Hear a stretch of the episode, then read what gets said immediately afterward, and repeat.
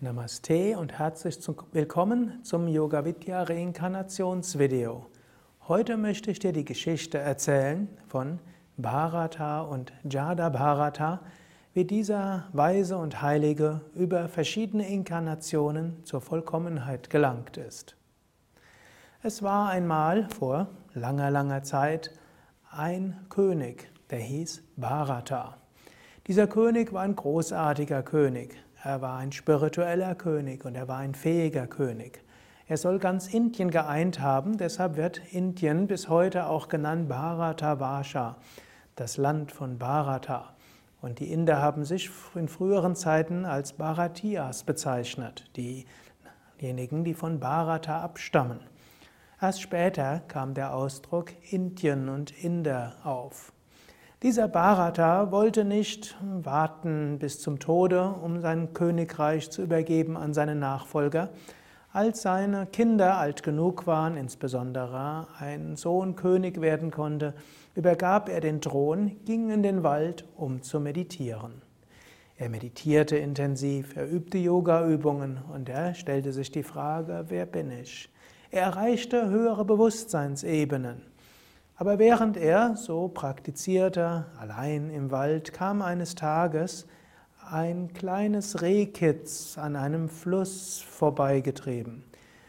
Bharata sah dieses Rehkitz und er rettete es vor dem sicheren Tod. Da keine Mutter in der Nähe war, zog Bharata dieses Rehkitz auf. Er kümmerte sich um das Rehkitz, er gab ihm zu essen, er schützte es, er spielte das Rehkitz und so begab es sich, dass er immer mehr an das Rehkitz dachte und immer weniger an die Meditation, immer weniger an das Unendliche, immer weniger an das Absolute. Wenn er sich hinsetzte für die Meditation, plötzlich überlegte er, ja, ist da mein Reh? Was passiert mit dem Reh? Kommt vielleicht ein Wolf oder ein Tiger? Bharata hatte auf das ganze Königreich verzichten können. Er hatte auf seinen Palast verzichten können. Er hatte sogar auf seine Familie verzichten können um sich vorzubereiten auf das Unendliche. Aber dieses Rehkitz, das hatte es ihm wirklich angetan. Schließlich wurde Bharata älter, auch das Rehkitz wurde ein Reh.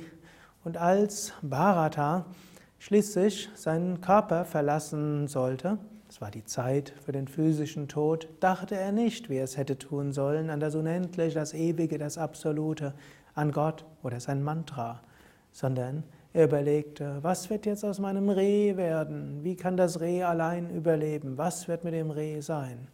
Das Reh war zwar längst alt genug, um sich um sich selbst zu kümmern, es lief ja die ganze Zeit schon draußen auf der Wiese rum, aber Bharat hatte diese Verhaftung und er dachte an, mein armes Reh, Reh. Und so verließ er seinen Körper mit dem letzten Gedanken an ein Reh.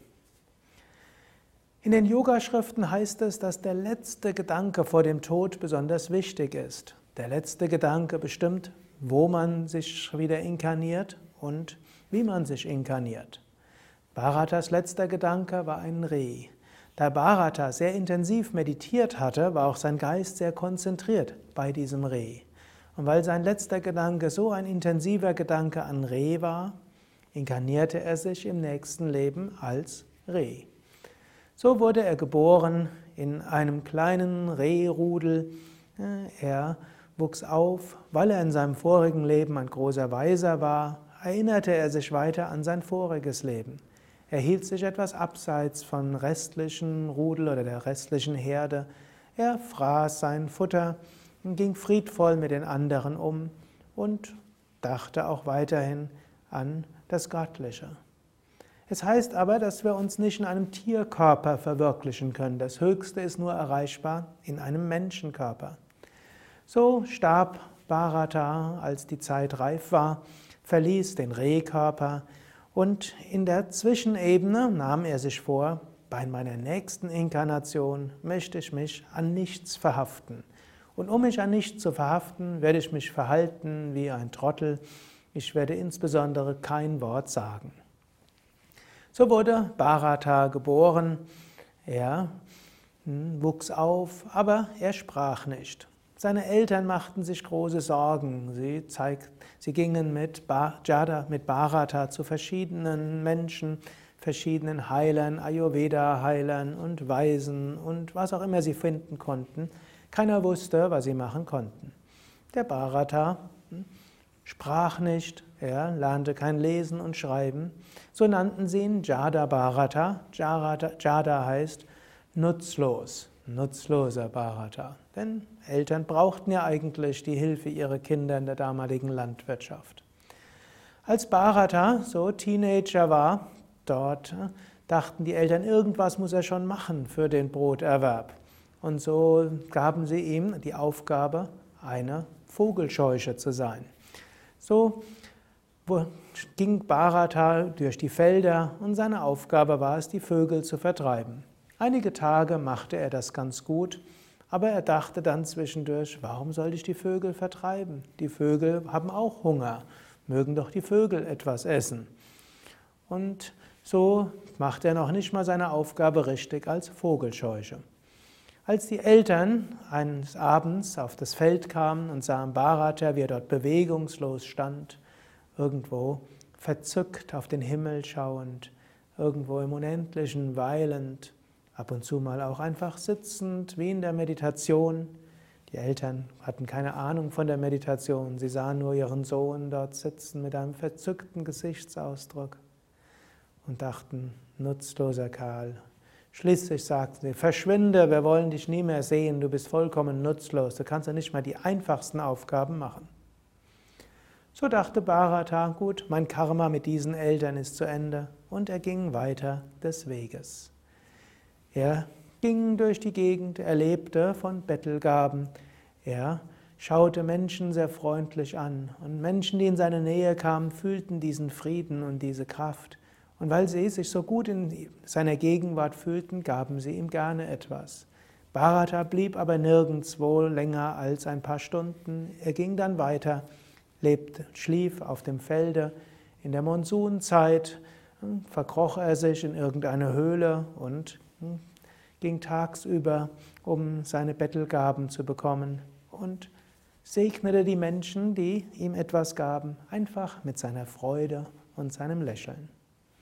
Eines Tages war Bharata wieder auf dem Weg. Unterwegs war auch ein König. Der König war ein frommer König gewesen, ein König, der auf dem Weg war zu seinem Guru. Er wollte erfahren, wer bin ich wirklich? Er wollte wissen, ja, was ist das höchste Selbst? Was ist Brahman, das Absolute? Was ist Atman, das höchste Selbst? Er ließ sich auf einer Sänfte tragen. Ein König, auch wenn er spiritueller Aspirant ist, hat schon auch irgendwo ein Standesbewusstsein. Und dann begab es sich so, dass die vier Träger der Sänfte, einer davon plötzlich sich den Fuß verknackste. Er konnte nicht mehr gehen. Der Hauptmann, der vor der Sänfte war, überlegte, was können wir jetzt machen? Und der König musste aus der Sänfte raussteigen. Wie konnten sie jetzt den König zu seinem Guru bringen?